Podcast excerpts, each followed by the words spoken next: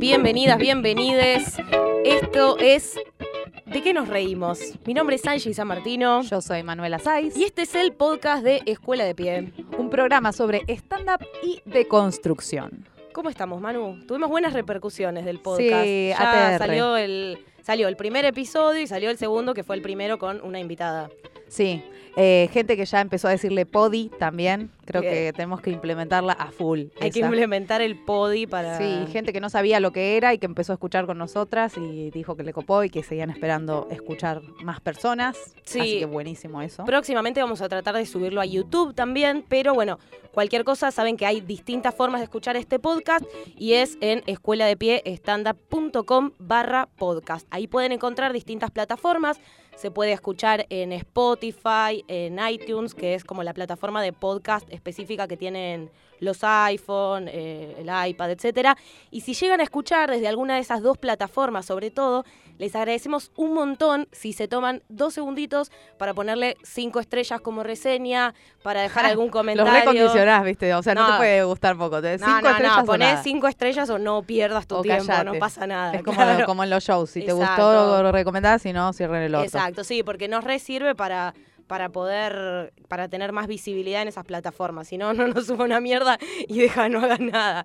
Eh, también vamos subiendo los podcasts en nuestro Instagram, o sea, no los podcasts, sino, eh, voy a decir podi mejor. Podi, los podi, porfa. Vamos subiendo los podi a nuestro Instagram que es arroba escuela de pie y ahí también vamos dejando posteos para que nos dejen comentarios, sugerencias de invitados o para que retomen debates que estuvimos haciendo en el podi. Así que bueno, son bienvenidos.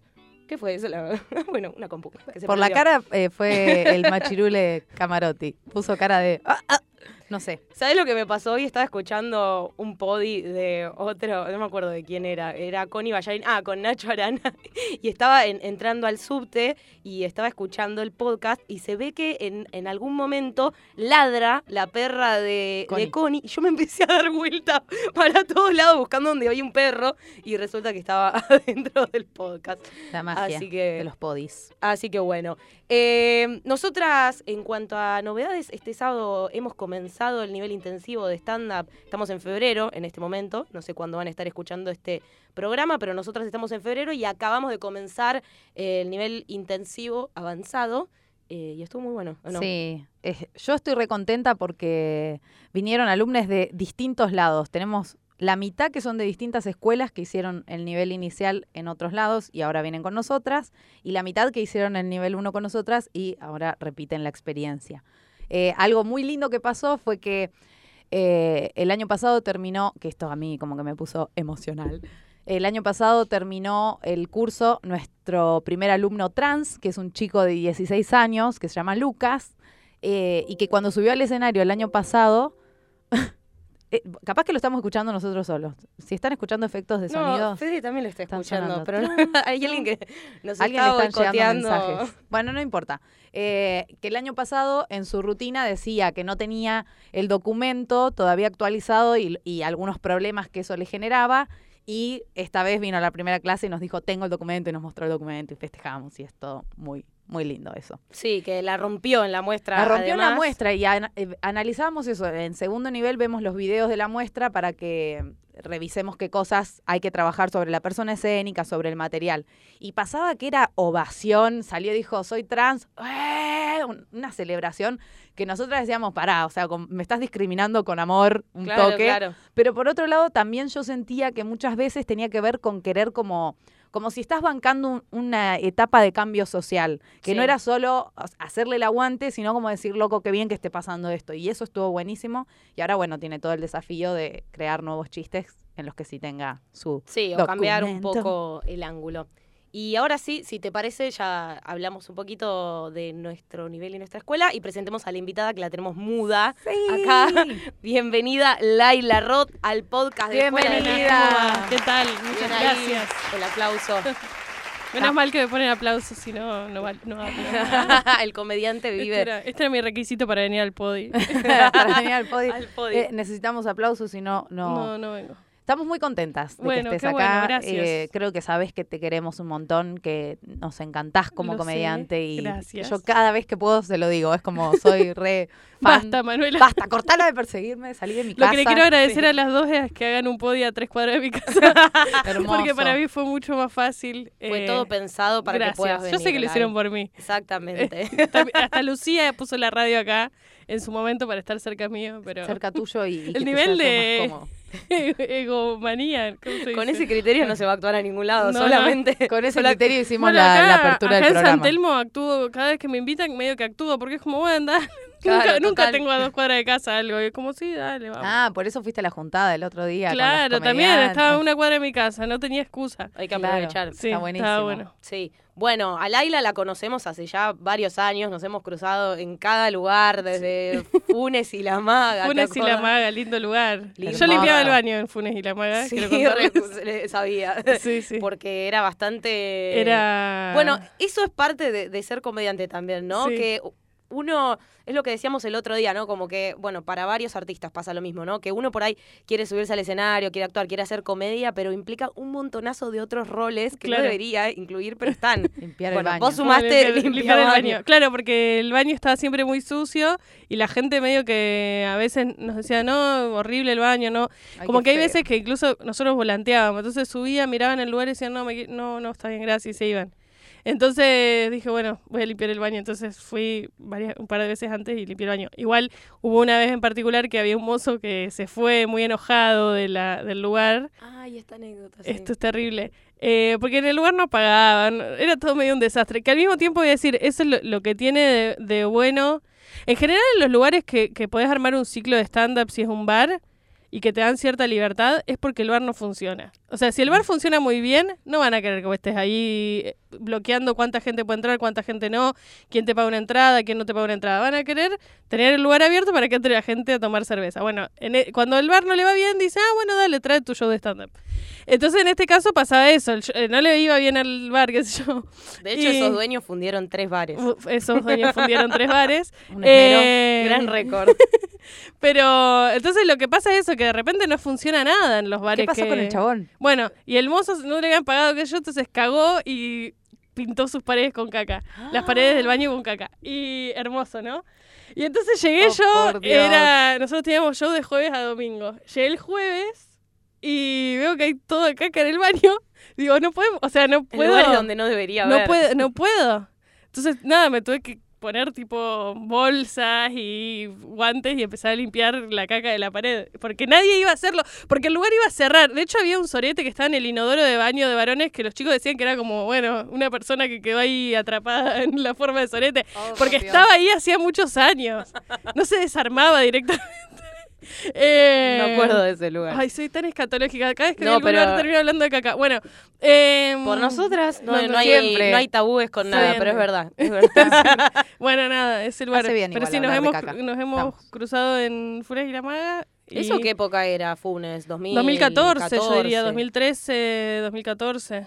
Y contanos un poco, eh, como para recapitular un poco, porque seguramente hay gente que escuche que por ahí o no te conoce o no sabe cómo empezaste. Nos gustaría, además, nosotras somos una escuela de stand-up, entonces nos gustaría que nos cuentes un poco desde el inicio cómo eran, no sé, con quién hiciste el taller, eh, cómo, cómo eran las clases y si hay algo que te hubiera gustado aprender en ese momento que por ahí no estuvo.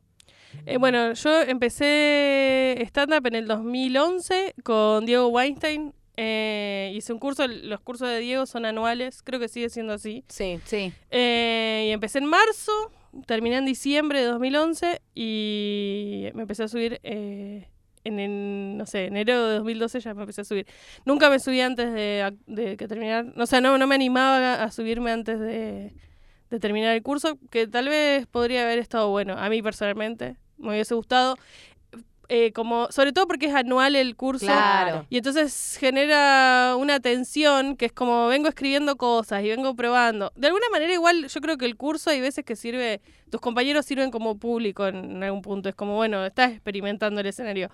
Pero lo que tiene es que, nada, llega un punto que necesitas experimentar en otro contexto, de otras maneras. Y por ahí yo creo que generó demasiada expectativa en mí, esto personal, de decir, uy, estuve todo un año preparando y cuando llega el momento de la muestra era como, quiero ser, no sé, Seinfeld. Y no, no lo era, digo, porque te- tal vez eso, me hubiese gustado irme subiendo paulatinamente en el medio un poco más. ¿Te acordás dónde hicieron la muestra? En Colette. Igual él tiene un sistema que la muestra la, es autogestionada por los alumnos, digamos, Ah, no, no, la, no la gestiona él. Eh, como que él, en el medio del curso, por ahí había una clase que vino alguien de improvisación a darnos charlas sobre la espontaneidad y qué sé yo, y otra vino Gabo, Gabo Grosval a hablar de, sobre producción. Es como un nivel 1 y nivel 2. Claro, merge- claro, Claro. Eh, bueno, y terminaba ahí y era como, bueno, los que quieran hacer la muestra, gestiónense, qué sé yo. Él sí tenía un espacio de que él iba a la muestra y nos daba después una devolución de lo que había en la muestra, pero él no, no gestionaba nada de eso. Y bueno, nosotros teníamos esto del, viste, no sé si sigue pasando, pero cuando en el año 2011 el paseo de la plaza era como ah, yo- la meca, no sé, Cielo, yo quiero sí. actuar.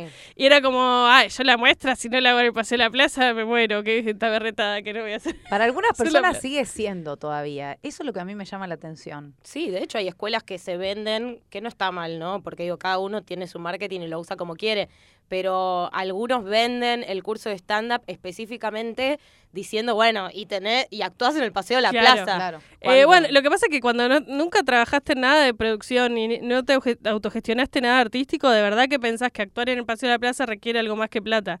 Y la realidad es que no requiere más que plata y ir a un lugar y decirle, hola, quiero este lugar. Bueno, aquí tiene su dinero. Digo, y voy a decir, lo mismo es en el Maipo con mucha más plata y lo mismo en el Gran Rex con un montón más de plata. Sí. Y lo mismo es, porque a veces pareciera que, digo, claramente no vas a llevar un producto al Gran Rex que no lo puedes llenar o que no va- o que sentís que va a perder plata. Pero yo, si mañana quiero ir al Gran Rex y tengo 200 mil pesos y le digo al Gran Rex, hola, quiero hacer una función acá, estoy segura que Gran Rex me va a decir, bueno, gracias, dame estos 200 mil pesos, adelante, haz lo que quieras. Si querés, para sus 30 personas. querés no hacer pasa nada. un show que es hacer caca eh, en el escenario, hacelo, no tengo problema. Eh, digo, de alguna manera, en ese momento yo pensé que no era de esa manera, no sé por qué, o no tenía, no era tan consciente de que simplemente se necesitaba dinero. Eh, era como, bueno, la muestra, sí, ahora podemos ir y armar algo ahí en el Paseo de la Plaza, no sé qué. Y en diciembre siempre el Paseo de la Plaza está el- la, lo- la semana Beatle o el mes Beatle, no sé qué. O sea Ay. que todo lo que es Cavern estaba medio como anulado, porque estaban los shows regulares y toda esta cosa del coso Beatle. Entonces, nada, averiguamos en otra sala de por ahí y terminamos en Colette, que es re linda la sala Colette. Sí, tiene algo que, que por ahí es medio incómoda, de que Por no tiene, camarín. por el camarín que está como atrás, tenés que entrar atrás. Pero igual la muestra medio que la gente está... Sí, el camarín igual se la, se la banca y Sí. está como Sí, sí. Está piola. Em, ¿Qué iba a decir? Sí, bueno, eso también nos ha pasado todos, que por ahí, antes de meterte en el micromundos del stand-up, primero que estaba el tema del paseo a la plaza, y también por ahí en nuestra época, porque nosotras somos de fines del 2012, o sea que más o menos más, estamos sí, más o en camadas similares, y también me acuerdo, no sé, de ponerle terminar la muestra y nos había escrito, creo que era Batallano, alguien como para participar en un rotativo Sí. de o, o Puente mismo para participar en un rotativo del Paseo La Plaza y mis amigos era como llegaste al Paseo La Claro. Plaza. Llegué muy rápido. Igual yo me acuerdo, un había un tipo que se llamaba De la Rosa, Ah, yo actué con él, sí. que nos agarró... eh, me hace seña de que se murió. No se murió. No, no se No se murió, porque lo vi cosas- el año No, pone cosas en, No, Facebook murió, completamente murió. horribles sobre... Ojalá, pero... El, eh, feminismo, eh, eh, algo así tipo, el feminismo lo mandaron los comunistas para que los marxistas, como no se confunde un montón de cosas. Bueno,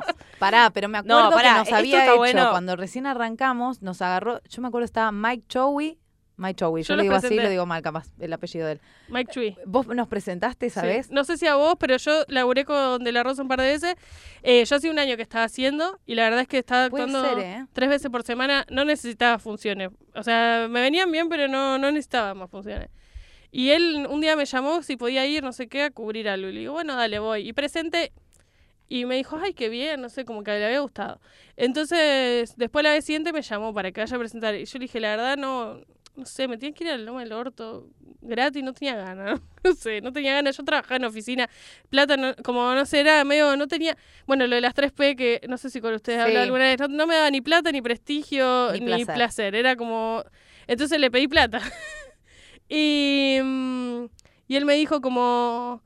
Bueno, no sé qué, vemos, depende de cuánta gente venga, vos tendrías que traerle, digo, no, no voy a llevar. Y por suerte me pagó. Entonces después un par de veces yo laburé con él porque él me pagaba la presen- para presentar gente. Claro. Y ahí en Paseo de la Plaza me llamó, creo que no, la- me acuerdo que estaba Vanessa Olivieri el día que yo presenté. Igual te Ah. plantaste re bien. Sí, más Bueno, para hacer casi un año que hacía porque Sí. no tenía en realidad que la espalda pasa- para hacerlo, pero... Claro, yo era como mi cuarta función, ¿entendés? Y el chabón me hizo una entrevista en Paseo La Plaza, me hizo ir a ensayar a Funes y la Maga con Mike, con todos los que íbamos a participar ese día. Nos dijo que teníamos que vender 10 entradas cada uno, que a lo que te diría hoy 500 pesos. Y no nos pagaba. Claro. ¿Entendés? Y me acuerdo que el flyer lo diseñó una amiga mía que hacía diseño, no le quiso pagar, yo discutiendo en el camarín con el chabón, una situación así re turbia. Y esas cosas sí, hoy por hoy tratamos de advertirle a los alumnos, porque si no se comen un garrón que no, No, para por qué mí, saber en también. algún punto eso, eh, no tener vergüenza de preguntar cosas como plata o... Porque después también terminás medio como sintiendo que te cagaron en situaciones que tal vez, digo, no hubo una charla. Digo, este tipo por ahí es un cagador igual o lo que sea.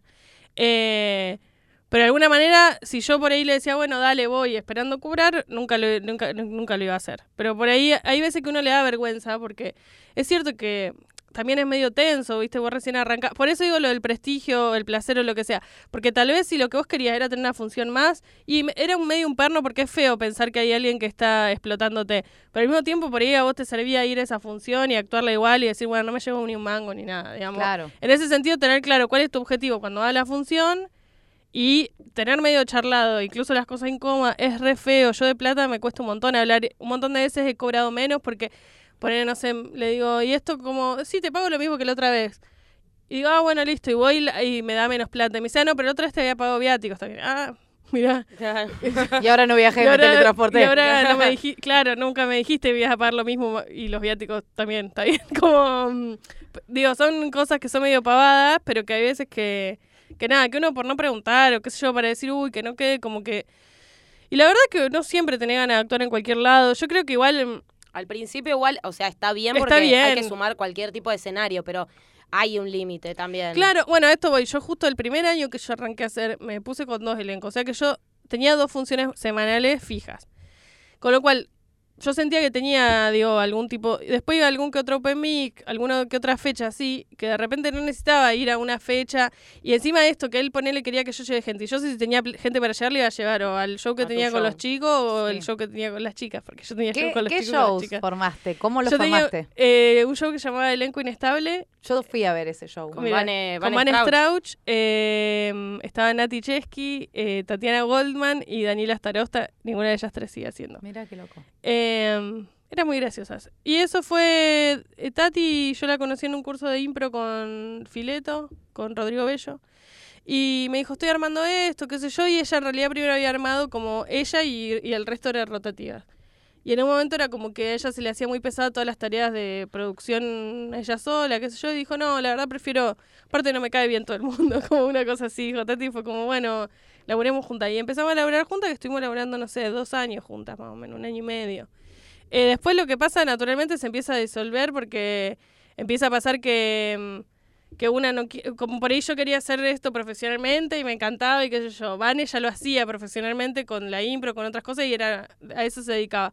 Pero de repente, no sé, Nati era antropóloga, digo, y ella por ahí estaba, nada, era algo que quería hacer, así como hay gente que juega al fútbol los jueves a la Sí, noche, bueno, hobby. ella quería Claro. hacer stand-up. la por ahí si, si una semana se hacía, otra semana no se Claro, hacía. se entonces empieza plata a no, pasar eso, como que cada una tira a diferentes lugares y fue como medio que se disolvió por eso un poco. ¿Y el otro Eh, grupo? Y el otro grupo éramos eh, Darío Orsi, Javicho Soria, Y sus épocas de chupín rojo. Rojo y remera, rayada. Que Sí, usaba. porque él viene del teatro y tenía tipo un flasheo con eh, vestuario. No, pero además tenía un chiste que lo podía hacer si tenía el chupín. No me acuerdo lo- el chiste del chupín. decía que daba gay porque tenía el chupín rojo. Una cosa No, así. igual creo que hacía que quedaba gay siempre. No, a ver, tiene algo que él siempre se auto... Como que era manerado, no sé, o algo por el estilo, entonces él le gustaba hablar Sí, sobre sí, eso. se reía de Que de hecho a veces rozaba lo homofóbico porque parecía como decir yo no soy esto y era como, no sé. Que te Después traía lo de malo. malo. Claro, que tendría de malo? Eh, y creo que un poco también por eso él se fue desligando de eso porque se dio cuenta de que, que por ahí no estaba tan bueno. Dijo, me pongo de novio con una mina. Vamos a hacer las cosas bien. Sí. Em, y Ale Usay, que era mago también, que nada, él dejó después también. Estuvimos con ¿Eran los tres? Éramos los cuatro. ¿Quién más para Darío, eh, Javicho y ah, Ale. Javicho.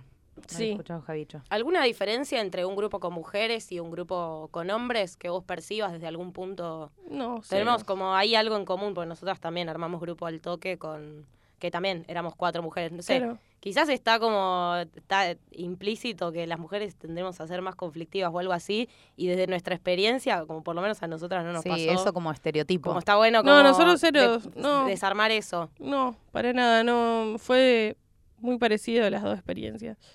Eh, También lo que estaba bueno es que eran dos experiencias de circuito diferentes en algún punto, porque con un, con ellos estábamos en Plaza- paseo, la, no, paseo la plaza, en Plaza Serrano, entonces el volanteo era de una manera y la organización era de una manera, y con las chicas estábamos en Absinthe, que funcionaba, que en ese momento no era Absinthe, sí era Sí, Absinthe, no era la casa de no la era la comedia. Casa de la Comedia, era mm, Sociedad de Comedia se llamaba, era como un espacio que tenía Gabo también. Eh, nosotros teníamos los jueves, antes en realidad no estábamos con Gabo ahí. Y, mm, y nada, como que funcionaba diferente. Nosotros estábamos nosotras solo los jueves, los viernes había un solo show, los sábados era otra cosa. No dependía, el volanteo no se podía hacer mucho, como no sé ahora cómo funciona, pero en ese momento no, la verdad es que nosotros volanteábamos y no. una zona complicada. Con Manu hemos te- eh, nosotras teníamos show ahí, pero los, Los miércoles. Cero criterio. Nos íbamos a volantear a Plaza Congreso a las 8 de la noche. le volanteábamos a los en hombres. invierno, ¿viste? Cuando de repente estábamos nosotras volanteando y alguien parado con un parlante porque Jesús te ama. es que y un poco como, ¿qué que, bueno, no sé usted, nosotros hemos metido alguna gente de volanteo, pero que... Turbia. No, ahora vez metimos tipo un grupo de jubilados, venían 12 así jubilados, y fue como, bueno, pagan dos entradas y entran los 12, bueno, dijeron los jubilados y entran todos. Una vez nosotras tuvimos la sala llena, que no- llegamos y Agustín, que es el dueño del lugar, nos dice, no se preocupen por volantear hoy porque está lleno, porque viene un, no sé, no no sé qué. Un Cuando llegamos era, claro, un, todo un colegio que venía de intercambio, chicos de primaria, que estaban quedándose en un hotel cerca, pasaron, averiguaron, les dijeron que había show y se mandaron. No. Y eran las maestras, los chicos de primaria y nosotras. Pero se notaba que Yo las no pude maestras actuar directamente. no pude, sabían porque las maestras no sabían en Lo dónde se habían era. metido. Además, imagínate. Pero te das cuenta, entra a Absinthe Es si esto no es para chicos. los chicos. No, pero lo, no lo habían cerrado pasando por Absinthe, lo habían cerrado como googleando, ¿entendés? Nunca entendieron Ah. en dónde se estaban metiendo. Encima nosotras, imagínate, Agustín nos dice, un miércoles, está llena la sala, no volantean, no nada, estábamos... Sí, fiesta. La Pero pegamos. de repente era un evento, no era una función. Claro, pero pensamos que de última eran chicos más adolescentes, ¿viste? Por ahí un viaje de egresados de 18 años, por ahí te podés permitir hacer Sí. algunos chistes, Claro. algunos temas. Llegamos y las profesoras estaban blancas, nos dicen, chicas, por favor, no digan sexo, no digan pito, no digan... Porque van y le dicen más- a los papás. había, aparte. había nenes dormidos sobre la mesa. no, no, no, Como no, ya Qué horrible. comieron y se ¿Hicieron la función?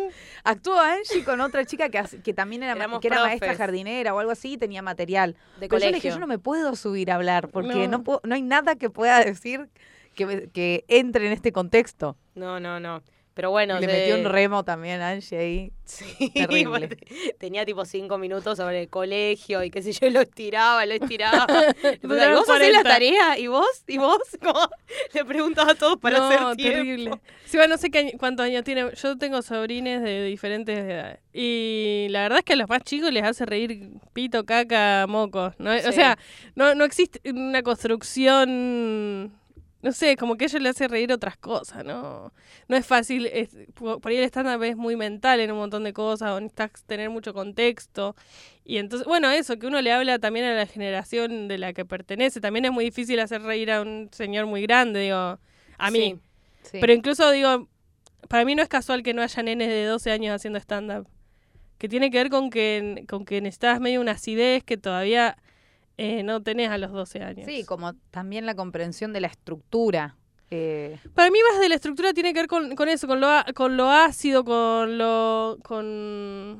no sé, con el sarcasmo, con algo de, de ese orden que no, no, no sé, no tenés. No, no- Sí, no lo había pensado, pero es verdad que por ahí, no sé, nosotras tuvimos los alumnos más chiquitos que tuvimos, o chiquites.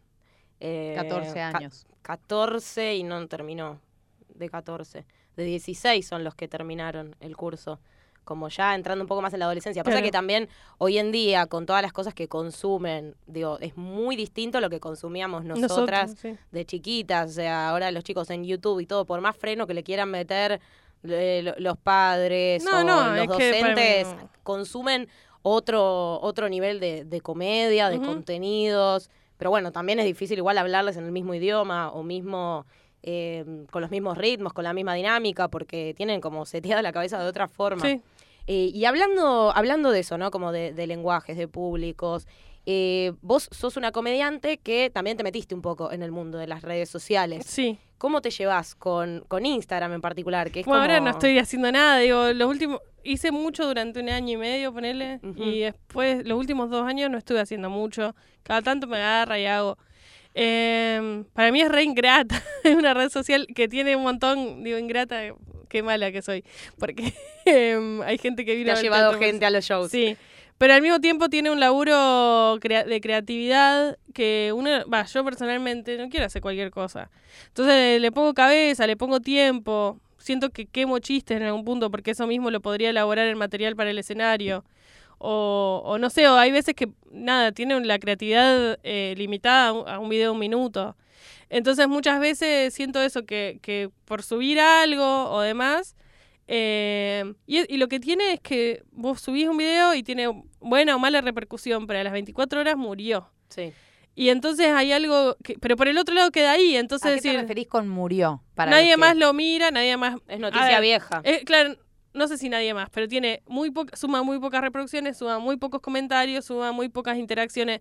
Digo, de repente es como eso, como, bueno, hice esta obra de arte, por decirlo de alguna manera, que, que va a estar expuesta un día y, y después la voy a guardar en un almacén, que por ahí si alguien pasa por el almacén, la va a ver, pero no, pero ya está, se perdió. Entonces, de alguna manera desde el lado creativo empecé como yo misma a decir, bueno, la verdad no tengo ganas de hacer un chiste sobre esto porque prefiero usar esto después en el formato de material de stand-up, tal vez, que lo puedo tener en un material de 10 minutos donde ahondo cosas, que igual hay muchos comediantes que lo hacen, eh, yo a mí me gusta mucho la serie Please Like Me. Ay, me encanta. Ay, Bueno, no y. Josh, eh, el protagonista, Es la que Joshua- escribió Anna Gatsby, No, eh, Ah, bueno, es una de las una autoras, de sí. las guionistas. Una de las guionistas. Y Josh, que es el actúa protagonista, también claro.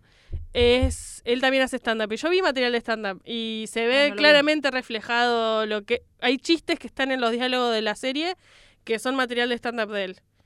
Y en él, evidentemente, no hay conflicto en eso. Y no sé por qué yo sí tengo conflicto con eso. Como decir, uy, si alguien ve este video y después viene al show, y yo en el video digo, no sé, ya ni me acuerdo, pero hago un chiste sobre las tapas de empanada, y después voy al show, va al show y ve sobre las tapas de empanada, yo lo siento como una estafa, aunque no lo sea, no lo sé por qué me pasa de esa Pero manera. por ahí el tema con los remates más que nada. Porque Claro, bueno, uno pero- asume que el que vio en Instagram es el que viene al show, al y show por ahí y debe después- venir. Sí, tal cual. Y va a haber eso también, va a haber el remate, ya lo vas a ver, porque aparte el remate más potente que tenga sobre el tema probablemente sea el que use en Instagram, porque tengo so- en ese momento tenía por ahí solo 15 segundos para usarlo, entonces era como...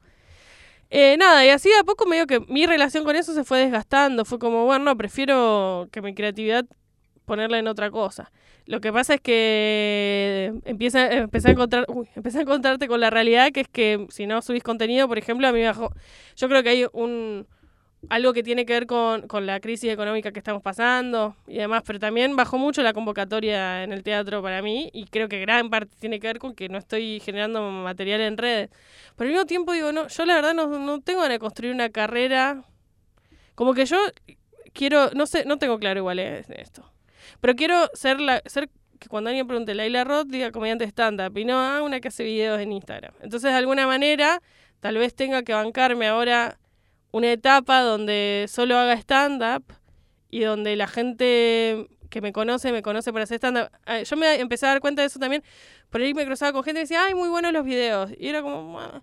Y de repente me cruzaba Sí. con alguien y me decía, ay, te vi hacer stand-up, me encanta. Y era como, ah, esto, ah, mirá, qué bueno. Claro. Gracias, sí, porque ahí yo puedo mostrar todo lo que soy y todo lo que quiero decir. Como que el otro. Y las redes, aparte de eso, como que hay muchas veces que yo soy bastante sensible. eh, entonces, Ah, ¿sí? sí. Em, como que todo me, ay, todo es personal, todo lo siento personal. ¿De qué signo eras? Cáncer. Ah, Ah, eh, ahora No astrología. entiendo nada, pero le voy a preguntar a mi hermana. pues.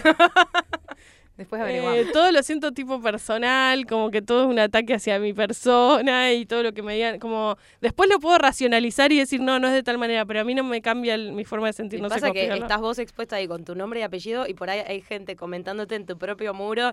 eh, ¿viste, ¿Viste? Por ahí se comentan entre amigas, Sí. che, ¿viste que esta es una pelotuda? Y vos estás tipo, che, estoy acá. ¿Por qué me hacen esto? Hola, Háblenlo por privado. Claro, no, no lo hablen, ya está, ¿qué es la A mí me, necesidad? me da un poco la sensación que Instagram es un poco paseo a la plaza. Puede ser. Como Desarrollá. que... Y sí, como que hay un ideal, suponete, a- muchas veces hay alumnos que nos dicen, ay, pero vi que tal puso publicidad, ah, y tal eh, apareció en la cuenta, de, como una inocencia en la que yo creo que la gente que usa como usuario sin subir contenido, solo para ver Ah, contenido, claro, como que no sabe que hay que planificar horarios, que hay contenidos que funcionan, claro. contenidos que no. bueno, la primera vez que, que yo puse plata, ponele, a lo X puse, porcentaje de tu puse público. plata en el quilombo, ponele para que Yo mi también hice eso. Y Pero había una gente cosa de, diciéndome, ay, ay, te subieron en el quilombo, como, sí, ya sé si puse guita, como... Pero eso, gente, Eso que, sí. gente que piensa, llegaste porque compartió un video tuyo esta cuenta. Y, y por otro lado también como diciendo, bueno, averigüé por mail, pero no era algo que se hablaba así abiertamente. Claro. Che, voy a poner plata en el quilombo. Claro. Eh, Bueno, en ese sentido es verdad, mito. es como el paseo a la plaza. Si tenés plata, podés estar en la cuenta de que De tiene quieras. 3 millones de seguidores, Si no es que te claro, si recomiendan plata, genuinamente. Y también es un lugar que quizás no representa lo que sos como comediante. Obvio, te, o como te más puede de- traer, te y puede el traer público un- que vas, ¿entendés? Puede ser gente que, nada, que no tiene ni idea tampoco de la comedia, que pasó por ahí o que escuchó decir, ah, pasé a la plaza y va. Por eso, lo que me parece que está, está bueno que decís, Lai, es como que tratás, o en algún punto yo lo veo como que tratás de ser fiel a, a- a tu comedia o a lo que a vos te, de lo que a vos te gusta reírte y tratás siempre como de captar ese público. Si Por ahí no, no está en Instagram o por ahí en Instagram no es, Bueno, no es eso redituable. también, muchas veces pienso eso, que no sé cuánto, cuánto de lo que yo quiero está en Instagram. Y después también hay un sesgo re grande. Como que en el fondo también Instagram es una, una red social bastante, no sé, no quiero ponerlo porque... Sí, decilo, así, pero- porque pero la- bastante superficial. Eh, entonces, de alguna manera, es como... Como el, bueno, esto de te amo, poner a mí me pone un montón te amo y, y es mentira, ni saben, o sea, porque mañana se olvida mi cara directamente, es un te amo como, como que no genera vínculos re- tan fuertes reales. Está bien que también tiene que ver con uno, digo, porque, no sé, para mí gente que la sigue amaga, por decir, sí genera un vínculo re fuerte. O sea, no es que necesariamente tener muchos seguidores, por decirlo, el, el quilombo tiene, no sé, no sé Sí, cuánto tiene, millones. 3 millones de seguidores, pero no tienen un vínculo con el quilombo que hace, que- o sea, si mañana alguien dice yo soy el quilombo y empieza a hacer funciones en el teatro, probablemente no vaya nadie, porque mismo. No pasa nada. Eh, Entonces, de alguna manera también es eso, más allá de la cantidad de seguidores, a veces tiene que ver con el vínculo que vos armás. Yo, tra- Sí. yo trato de hacer un, que sea un vínculo con los que tengo, que sea este nada real, que sea cercano de alguna manera. No sé si cercano en el sentido de responder todos los mensajes, pero cercano de que eso, yo estoy hablando a gente y que la gente eh, sienta que, que eso, que yo no, no me gusta esta idea de dar cátedra también, que hay mucho, es súper es imperativo Instagram. eso, de decirte cómo tenés que vivir y qué tenés que De hacer. hecho, yo hago muchos chistes sobre eso y hace poco me estaba replanteando si no se entienden como si realmente estuviera diciendo eso. Ah. Eh, como consejos para tal cosa. Yo digo, y no claro, sé, digo que no cualquier hay pavada. un desdoblamiento de que en realidad estoy diciendo Claro, es una ¿cómo va a parodia de esto. una- un consejo de que Pero te sí. pongas ketchup en la cabeza? Pero, pero bueno, bueno, en Instagram también hay eh, demasiada gente que se toma en serio muchas cosas que vos decís, nada, no, no puedo creer, no puedo creer, de verdad estás pensando Eh, esto. pero es muy imperativa también eso. To- Viste que todo es como, seguí tus sueños, haz esto, Sí, cortate el sé pelo de así, tal manera. sé de tal manera. Y eso no El me que- copa. Que también querer- eso, Querer sí. es poder. Pero si Querer vos querés ser, hacer comedia, ¿entendés? A, a mí un poco me pasa eso, decir, loco, yo quiero hacer comedia, quiero que vengan a un show y quiero hacerte reír por un rato. No te quiero hacer de psicólogo, no te quiero decir cómo tenés que vivir, porque tampoco sé, quién culo soy yo para decirte cómo tenés que vivir vos. Pero pienso que también tiene que ver con una cuestión de eh, la edad, la necesidad de, de la gente que más está eh, en En Instagram. Puede ser. Pero es, digo, es al pedo pelearse, pero yo también digo, tengo la misma cantidad de seguidores desde que arranqué más o menos.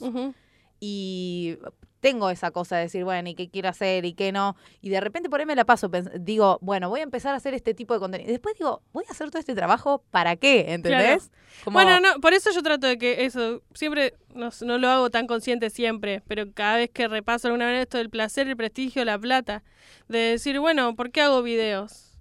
Y, y lo estoy haciendo por, por prestigio, no, lo estoy haciendo por placer. Eh, y por eso también el año pasado capaz subí cuatro videos en todo el año, porque no me da placer todos los días hacer un video sobre cualquier... De hecho, algunas veces me encontré a mí misma, cuando hacía mucho contenido, haciendo videos que de repente ahora los veo y digo, ¿qué es esta mierda que hice? Sí, que le invertiste un montón de tiempo, Que, seguro. claro, pero que lo hice, le invertí un montón de tiempo, pero al mismo tiempo fue como, bueno, hoy tengo que subir algo, así que hoy voy a hacer esto. Y capaz ese día estuve seis horas haciendo eso. Sí. Pero que si ahora lo pienso, digo, ¿qué es esta mierda que hice? Eh, no, no tenía nada, o sea, no, no tenía nada de que tenga que ver con lo que yo quería ni decir. Bueno, y después lo otro que me pasa es que siento que yo personalmente fui cambiando en un montón de cosas, el mundo va cambiando en un montón de cosas, el, este país va cambiando en un montón de cosas, y de repente pasan cosas que para mí son muy heavies. Eh, me acuerdo de una particular, me llené eh, la cosa de lágrimas, porque yo había hecho un video y fue el día que mataron a, a Rafael Nahuel. Ujú. Y yo estaba por subir el video, ¿qué es esta mierda? Tengo que subir, o sea, acaba de matar a un tipo por pedir sus derechos, tipo la policía, la gendarmería lo acaba de matar. Y subo una foto y lo primero que tengo es tipo bardeos. La borré Sí. después porque digo, yo no estoy para, para esto. Y de repente me empieza a pasar eso mucho, como que yo veo muchas cosas horribles que pasan todo el tiempo. Eh, tal vez yo estoy más sensible. Y de repente es como, no quiero hacer comedia de esto. Me parece toda una poronga. Me parece que están pasando cosas re heavy. De repente hacer un video de como, ay, aceptate como sos, tenés celulite, no importa. Es como, Sí, mataron gente, gente cagándose de hambre. eh, y se me cruzan todas, todas las cosas. tipo Macri por un lado, por el otro, eh, aborto, el aborto, sí. por el otro. el- y, digo, y al mismo tiempo hay veces que me sale a hacer comedia con eso. Pero hay un montón de veces que simplemente siento bronca y tengo ganas de romper cosas. Y al mismo tiempo soy tan soy tan sensible, no quiero decir, soy no no no tengo no tengo lo que se necesita para ser una militante digo, en algún punto, porque Ah, creo que tenés que tener muchos huevos en ese sentido o varios en, en bancarte que te puteen y decir, yo si está bien lo que estoy haciendo, yo qué me importa, es tipo, sí, yo sé que está bien lo que estoy haciendo, pero quiero que me dejen de putear. Entonces, de alguna manera Que no eh, está mal tampoco. por eso, no, pero por eso yo, eh, tipo, admiro mucho gente como Noelia, como Malena, como Charo, porque tienen la valentía de... Bimbo, sí. Bimbo, de militar algo, de bancarse la que venga. Yo, tipo, no Sí. tengo ningún tipo de, de, de huevos en ese sentido, como... Es como, no, no quiero, la verdad... que al mismo tiempo te- tiene que ver con mi lugar de privilegio, ¿eh? Porque soy una mujer blanca, de clase media alta, no, no- yo no me estoy cagando de hambre. Probablemente si me estuviera cagando de hambre yo, Claro. Tal vez no pasaría por este lado de mi sensibilidad de decir, ay, esto qué feo que es, y no estaría yo rompiendo todo. Digo, de alguna manera tiene que ver con mis privilegios, eh, con los privilegios que sí tengo. Igual creo que está bueno como poder eh, visibilizar eso y ver uno de qué, no sé, qué, me- qué mensaje quiere transmitir o qué cosas no quiere reproducir, pero no hay una necesidad tampoco. A mí, a mí me pasa un poco eso también eh, con el tema de la militancia, pero también eh, me paro desde un lugar respetuoso, si se quiere, porque, no sé, yo estoy a favor del aborto, soy feminista, pero no soy, no, no, no me jacto de ser militante, no me identifican al lado de Claro, Malena Pichot. Yo lo entiendo, lo entiendo perfecto. Pero me empezó a pasar también al mismo tiempo que teniendo bastantes seguidores, Claro. O sea, empecé a sentir una responsabilidad de decir, si yo hoy subo un video hablando sobre las cremas corporales y no hablando sobre, no sé, la ley del aborto, cuando estaba debatiéndose el aborto, estoy diciendo algo. Por más que no es, o sea, entonces Por omisión. por omisión. Entonces, ¿qué termina pasando? Prefiero no subir nada en un montón de contextos porque es como, o siento que tengo, o que algo que realmente ponga una posición, o, o no subir nada, porque si subo algo que no pone una posición, estoy diciendo algo opuesto a lo que yo quiero. Pero en ese, en ese punto a mí me parece como súper bien y me parece que al- algo estás marcando desde tu lugar. Sí, puede ser, no sé, lo que pasa también al no, al no hacer, muchas veces, como que yo trato, por ahí, viste, pongo, no, sé, cuando puedo. También me pasa eso, eh, vuelvo a mí, yo soy una persona, entonces por, por más de que tenga muchos seguidores y sienta que tengo que hay cosas que es una responsabilidad, por otro lado no siempre tengo ganas de hacerme cargo de las puteadas que me van a venir o de las cosas que me puedan decir feas o de lo que sea. Sí, también Entonces, hay de veces hecho, que- Diego, Diego es mi pareja, ponele, y Diego publica, deja, se fuma, todo eso. Yo so- eh, hay veces que veo cosas que le ponen a él y yo estaría tipo, "Ay, ¿por qué me hacen esto?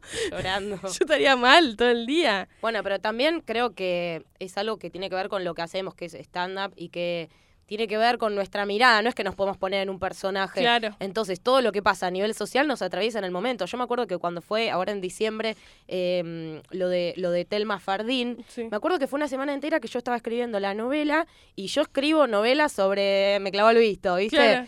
Y de repente en la, en la tele estaba escuchando que a una nena la violaron y que 10 años después podía hablar y todas las cosas que surgían alrededor de eso y todas las cosas que surgieron en, en los chats y todo lo que pasó a nivel social.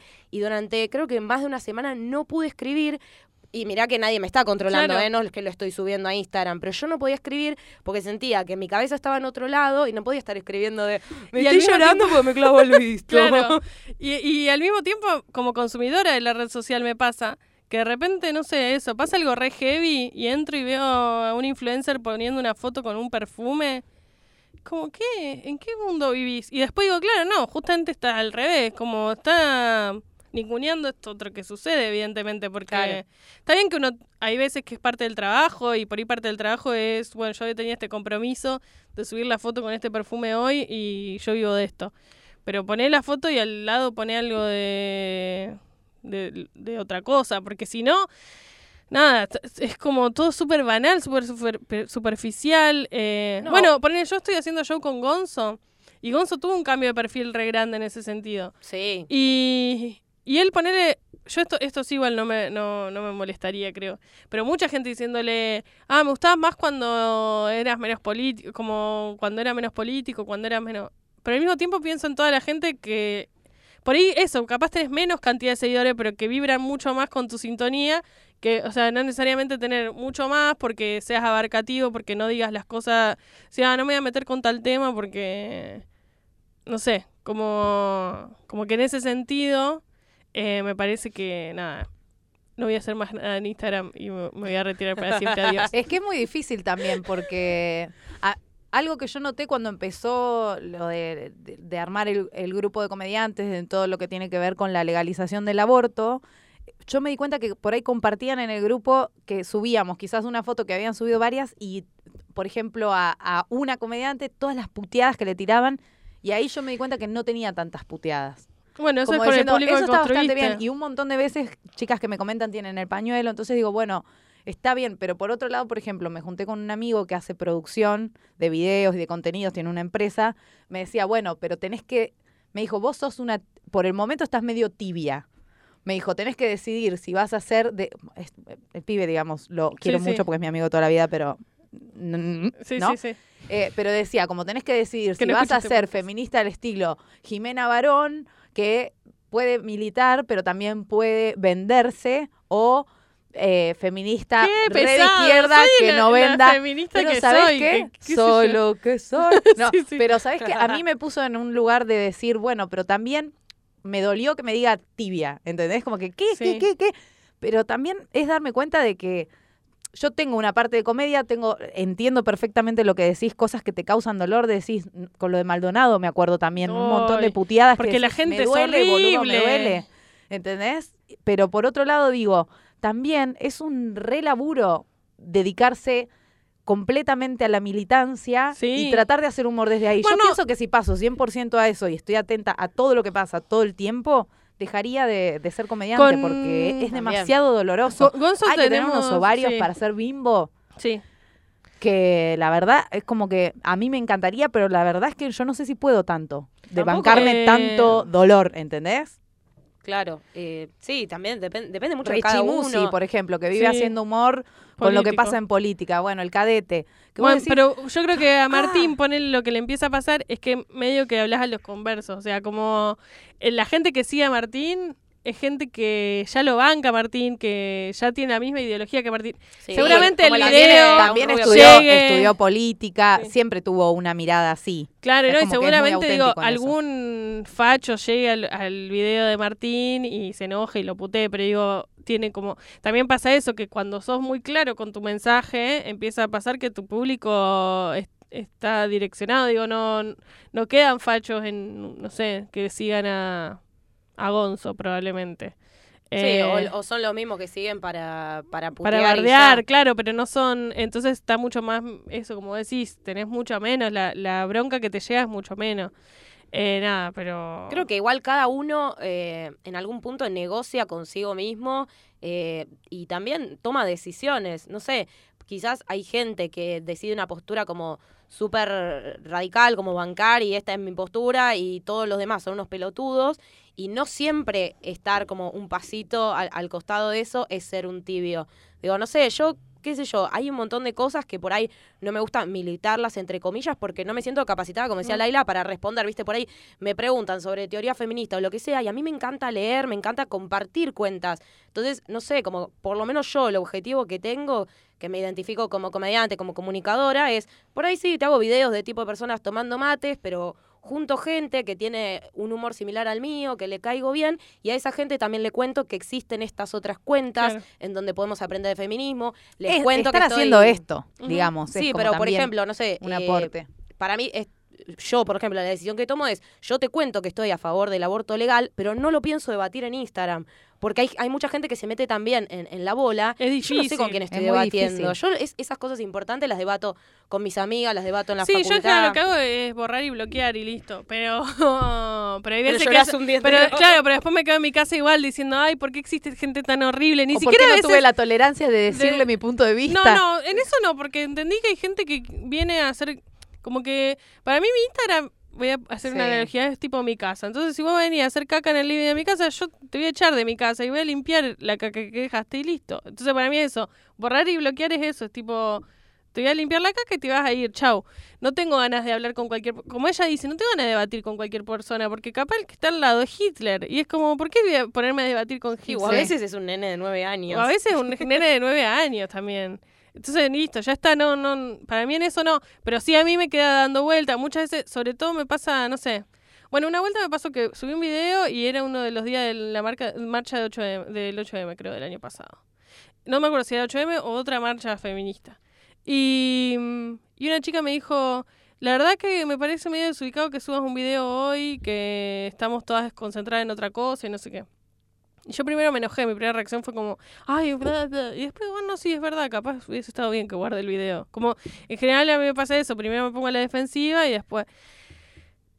Pero hay veces que solamente me quedo en un lugar de como, ah, existe gente horrible en el mundo, como que no puedo salir de ese lugar, de como, ay, ¿qué, qué va- me quiero ir a vivir a una piedra, abajo una piedra y listo. como- Depende también desde qué lugar te digan las cosas, porque quizás si es desde un lugar de, mira, esto me cayó- te lo digo con respeto, me cayó mal, se puede debatir. Yo también he tenido un montón de debates así, y hay veces que hasta, bueno, dando la razón incluso, porque ninguno es perfecto, pero bueno, si me venís a patotear directamente te vas, porque es como que te agarren en la calle y te digan, pelotuda, ¿qué te pasa? Háblame bien. Sí, calmate. Eh, pero bueno, eso. Eso me pasa con Instagram. Vamos a cerrar en eso. Sí, cer- cerremos. Sí, fue al final del programa casi. Me largo a llorar después otra vez por Rafael Nahuel. Hacíamos llorar a, Ay, a la- de- también cuando había matado al chico en Tucumán. Ay, todo, ¿entendés que todo el tiempo? Ahí llegó la otra comedianta para el otro podcast. Ah, que va, que va a ser en una semana. Así Ah, que está bien. nos vamos a teletransportar en Vamos el a dormir acá una semana. Hoy acabo de arruinar el podcast. No, Pará, vamos a la pregunta. eso. Tenemos una sección Sí. eh, en este podi que se llama ¿De qué nos reímos? Y la pregunta es, ¿qué material o qué chiste o qué contenido revisaste o reformulaste por creer o darte cuenta que era algo que no estaba bueno transmitir o que ya no te representaba o que lo que sea? Bueno, eh, ¿qué empiezo? Tengo una lista. Eh, todo el tiempo trato de revisar lo que estoy diciendo. Eh, eh, hay cosas que lo que me pasa es que no había hecho el ejercicio a veces de pensar en lo que ya no decía. Si- simplemente lo dejé de decir por ahí porque me quedo viejo que yo y ahora cuando vi videos o demás digo, uy, esto, esto... De hecho, un video directamente lo bajé. Hay otros que... ¿Cómo qué? ¿Qué pasaba en ese video? Voy a contar los que Si no querés bajé. contarlo. No, digo, desde el principio, mi primer chiste de la muestra era, hola, me llamo Laila, tengo nombre de puta, que es como, ¿qué es eso? O sea, ya eso estaba mal. Eh, después, bueno, tenía un chiste sobre, mm, sobre que había ido a una entrevista de trabajo y me habían hecho dibujar una persona y yo había empezado a dibujar un hombre y me, me- medio que me como que me empezaba a cuestionar, como a enroscar, pero ay, ¿por qué estoy dibujando un hombre? Van a pensar que solo veo como figura de autoridad un varón y por ahí tengo, qué sé yo. Así que voy a dibujar a una mujer y transformaba ese mismo dibujo de un hombre en una mujer. Y mostraba todos los dibujitos. Y decía, ah, dibujé una travesti. Que es como, ¿por qué era esto gracioso? O sea. ¿qué tiene de loco que yo dibuje una travesti en una entrevista laboral? Claro. Tenía que ver con que están estigmatizadas y entonces dije, ah, mira esto. Que en ese momento, eso, yo lo dejé de hacer y ahora hago una revisión sobre eso. El video que bajé directamente eh, es sobre que yo era. que yo tenía todas amigas que eran más lindas que yo. Y entonces que lo bueno es que si íbamos, salíamos todas juntas eh, y venía un violador, como que yo tenía me- como que Menos chance chances. de que me viole. Pero que al mismo tiempo yo, por ejemplo, cuando después hacía una comparación, como yo cuando me- hay, no sé, milanesa con ensalada, como primero la ensalada y me guardo la milanesa, que es lo que más me gusta para el final. Y como que hacía eso, como llevaba a nosotras, como que me iban a violar primero a mí porque yo era la ensalada en ese plato. Em, de violación. Claro. Y nada, como que estaba mal, estaba todo mal ahí. Em, y lo saqué. o sea, la observación en realidad no está mal. Es que hay, tema hay- no, es que ahí- atrás hay una idea de que a las a las, A las feas, a las lías Es la, misma es la misma idea de qué tenías puesto. Claro, que a las lindas las violan y a las feas no. Eh, como es el típico cuando te quejas por ahí, que algo que pasa en Instagram, que te ponen, ay, a vos quién te quiere garchar, ¿qué te preocupas Claro, como te si, va fuera, como si fuera, Claro. como si Sí. fuera algo lindo, no sé, como un piropo que te quieran violar. Y es tipo, no, no es ningún piropo ni tiene nada que ver con la belleza. Porque aparte al mismo tiempo, no, eso, como no violarían nenas, no violarían. Digo, bueno, de hecho pasó hace poco que habían violado a una señora de tipo 80 años. Entraron a robar y la violaron. Y, lo- y en los medios la gente estaba como, pero ¿cómo pueden? como Y se notaba que lo que había atrás era más, ¿cómo violar a una señora de 80 pudiendo violar a una de 30? Que mucho, o sea, que parecía mucho más el mensaje ese que, que lo que en Que realidad, que que realidad era como, claro, esto. Porque la idea de que la violación tiene que ver con deseo sexual y no con un crimen del poder, por ejemplo. Bueno, todas esas cosas que había atrás de ese chiste estaban mal y por eso dejé de hacerlas. Claro, pero también incluso cuando uno se pone como a desarmar capas de, de sentido, si se quiere, también hay como una idea de, de ideal estético que uno Claro. reproduce todo el tiempo, porque vos también te estás ubicando en un lugar y en algún punto, eh, no sé, lo que decía Ana Gatsby en Sí. el unipersonal, eh, bueno, en el especial, que Sí. lo, lo repetimos todos los, todos los programas porque no- nos gustaba mucho. Eh, como que hay como un límite entre reírse de uno mismo y, y como pe- pegarse Sí, self- palazos Creo que dice self-deprecating, una cosa así. es como la- humillarse de alguna Sí. forma. Eh, como digo, ¿por, qué te tendrías que ubicar en el...? no, pero bueno, justamente obviamente- lo contaba, creo que en ese, en ese caso al menos, no me estaba, al contrario, como que decía, bueno, si, si según estos criterios estéticos hegemónicos, no lo decía con estas No, palabras, sí, sí, sí. yo soy fea, miren las ventajas que, que tengo. Digo, no sé, no sé hasta qué punto. Porque al mismo tiempo, eh, para mí está bueno en ese sentido. eh, yo creo que, que es importante autopegarse en algo. No esto, no humillarse, no es que. No está bueno reírse de uno mismo como se ríe el opresor de, de vos, digamos. No- o sea, no está bueno. Yo me puedo reír de que soy gorda, pero no está bueno que haga chistes gordofóbicos, que no es Claro. lo mismo. Claro, Digo, en ese sentido, puedo hacer chistes sobre que soy judía, que no es lo mismo que hacer chistes nazis. Entonces digo, e- en ese sentido, eh, para mí no está mal auto reírse de uno mismo o auto golpearse si se quiere, porque también hay algo que si vas a ser bastante ácido con el resto del mundo, o sea, si te vas a poner a hacer ácido con otro, un poquito pegate a vos, porque si no es como, ah, vos sos perfecto y me venís a hablar a mí de cómo, bueno, entonces está bien, mostrame un poquito de tu caca y entonces vamos a aceptar que te rías de mi caca. Hablando de la caca, yo quiero que hagamos un parate ahí. eh, yo, bueno, ya te conté, creo que conté acá también, que hice una investigación sobre comediantes, humor y ver si combatimos o reforzamos los estereotipos. Eh, hay un chiste tuyo sobre la caca, que es sobre sentir vergüenza de hacer caca, que es algo que el machismo hizo con nosotras, y el, el chiste sobre hacer caca en la casa de una amiga. Sí.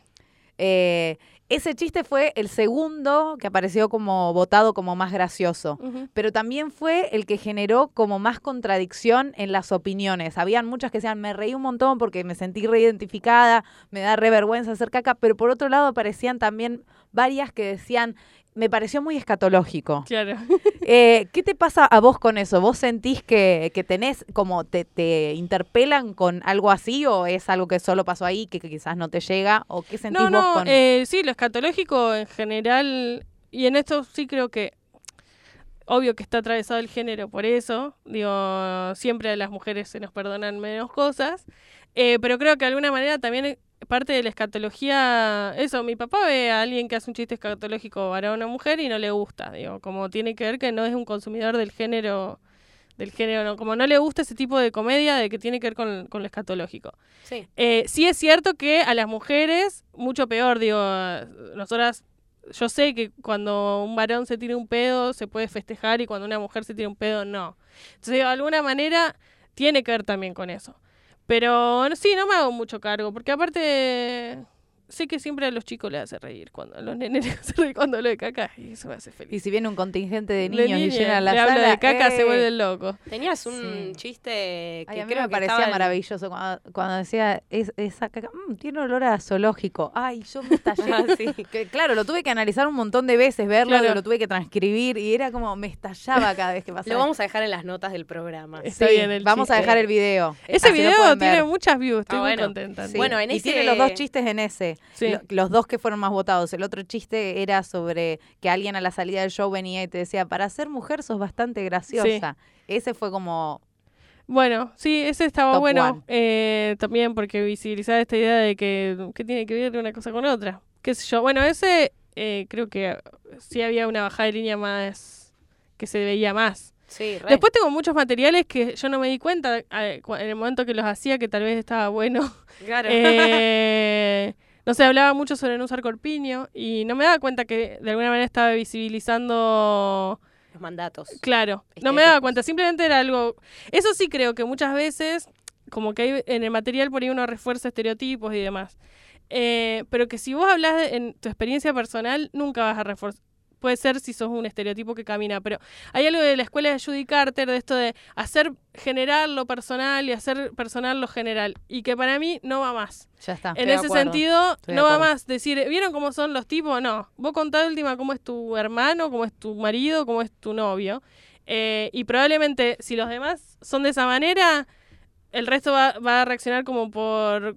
Ah, sí, tal cual, el mío, mi novio también hace lo mismo. Y si no es así, no va a sentirse como, ah, pará, tengo un novio re raro que no hace lo mismo. Como, nada, yo estoy contando mi experiencia personal. Sí, te quedas menos en offside vos también, porque Sí. si decís, ¿vieron cuando los hombres hacen tal cosa? Y por ahí, viste, te miran con cara de, no, no lo vi, no pasó nunca.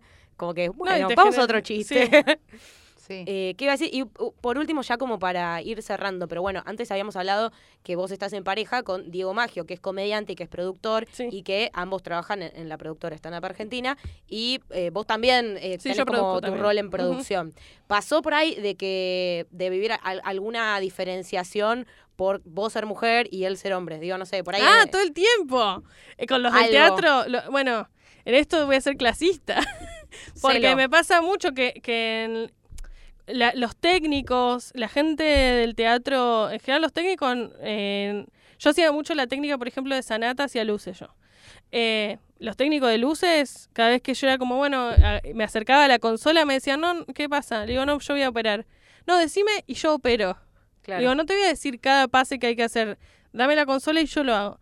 No, no. Y hasta que no venía Diego y decía, no, ella es la que opera, eh, no me dejaban la consola, ponele. Claro. Cosas así, un montón. Eh, bueno, con los técnicos, por eso digo que voy a ser clasista, porque no me pasó nunca con alguien director del teatro, pero sí me pasó muchas veces eso con, con gente que yo le diga a alguien, al sonidista, bueno, ahora hace esto, colgate acá y hace esto, por decirte, no, no, porque para mí es muy complicado, mira, te pido por favor lo tenés que hacer, hasta y eso, viene Diego, no sé si justo en esto tiene que ver género o tiene que ver que él es una persona mucho más firme que yo, pero de verdad que, eh, bueno, vos has ido de gira con Gise, por, por ejemplo, Sí, sí, sí. y ella, ella me ha contado también eh, situaciones donde el técnico no te da bola, porque son eh, chabones que son... Yo todos los que conozco son hombres, para empezar. No bueno, hay un teatro en Rosario que conozco que es una técnica, hay un par, Sí. acá en, en Teatro Bar de la Plata es técnica mujer, hay pocas, eh, pero los chabones es- era esa actitud todo, no todos, hay algunos que no, pero muchas veces encontrarme con lugares, de hecho había uno de un teatro en Mar del Plata que un día le dijo, no entiendo por qué me odias, le, le- se lo tuve que decir, no entiendo por qué no, no me podés, o sea, dice, no, no te odio, le digo, pero no puede ser que cada vez que yo te pido algo sea como si te estuviera pidiendo un favor que no tiene que ver con tu trabajo. O sea, te estoy, vos trabajás acá de iluminador y yo te estoy pidiendo algo. Bueno, sí, pero o sea, me tuve que poner en un lugar que no me interesaba en lo más mínimo ponerme a mí, porque también es eso, terminás teniendo que ser tres veces más autoritaria. Por eso también a veces, ¿viste? Ah, las mujeres son mandonas. Y es como, y sí, porque si lo digo te tenés normal, que no ganar me, el lugar. No me, No me escuchás. tomás en serio. No, me, me parecía ocupado como también preguntártelo desde este lugar, porque me parece que estamos en una época en la cual eh, las mujeres tenemos muchos más espacios, eso es verdad. Hay muchas más mujeres también. Estadísticamente hay más mujeres que hicieron curso de stand-up, entonces hay más mujeres que somos comediantes, pero quizás en algún punto hay alguna idea de que empieza a ser todo como más igualitario y, Y quizás no. desde quizás desde el lugar de los hombres realmente, por eso está bueno, no sé, me parece que está bueno este espacio de podcast para que también lo escuchen comediantes hombres y que empiecen a registrar también con qué cosas nos enfrentamos, que a veces es el mozo no me quiere traer agua porque piensa que yo soy la asistente de él. Claro. Eh, y, y- y ese tipo de cosas siguen sucediendo, no solamente que me subo al escenario y tengo la misma autoridad que un hombre para hacer reír, Claro. sino que también tienen que ver con estas cosas que, que, que van remando. Ah, no sé si me iba el, volumen o fui yo. me está, me está Eh, echando Camarotti. sí, ¿no? El machirule Camarotti. Te está bajando el volumen. Fade out. Eh, pero bueno, nada, me parecía como copado también preguntar desde ese lugar. Eh, sí. Bueno, eh, me pareció súper interesante este encuentro. Quiero que, que se repita en algún momento. Podemos repetirlo con, con Diego. Dale. Y, con alguna temática puntual. Ah, bueno, y voy a decir esto Argentina. sobre, voy a decir Sí. stand-up Argentina. También hay algo que, hay cosas que yo no debo visibilizar sobre la diferencia de género porque yo siempre estoy asociada a Diego. Entonces, de alguna manera, hay cosas que tal vez a mí me digan o no me digan sabiendo que yo soy la pareja de Diego. Que probablemente si yo no tuviera de alguna manera ese aval de un varón atrás de la productora, Ah, ok. tal vez sería diferente. Digo, probablemente si yo voy a hablar con un director de teatro, él tiene claro cómo son los roles en la productora y entonces por ahí lo toma de una manera porque yo estoy con Diego. Hay que ver cómo funcionaría eso mismo si yo fuese una Tu productora. mi propia. productora yo sola, digamos. Sí, tal Hay que cual. ver eso. Sí, sí, sí. Bueno, otro día estaría bueno hacer un Sí. podcast sobre, bueno, con la productora Stand Up Sí, Argentina. aprovechamos para invitarlo a Diego. Exactamente.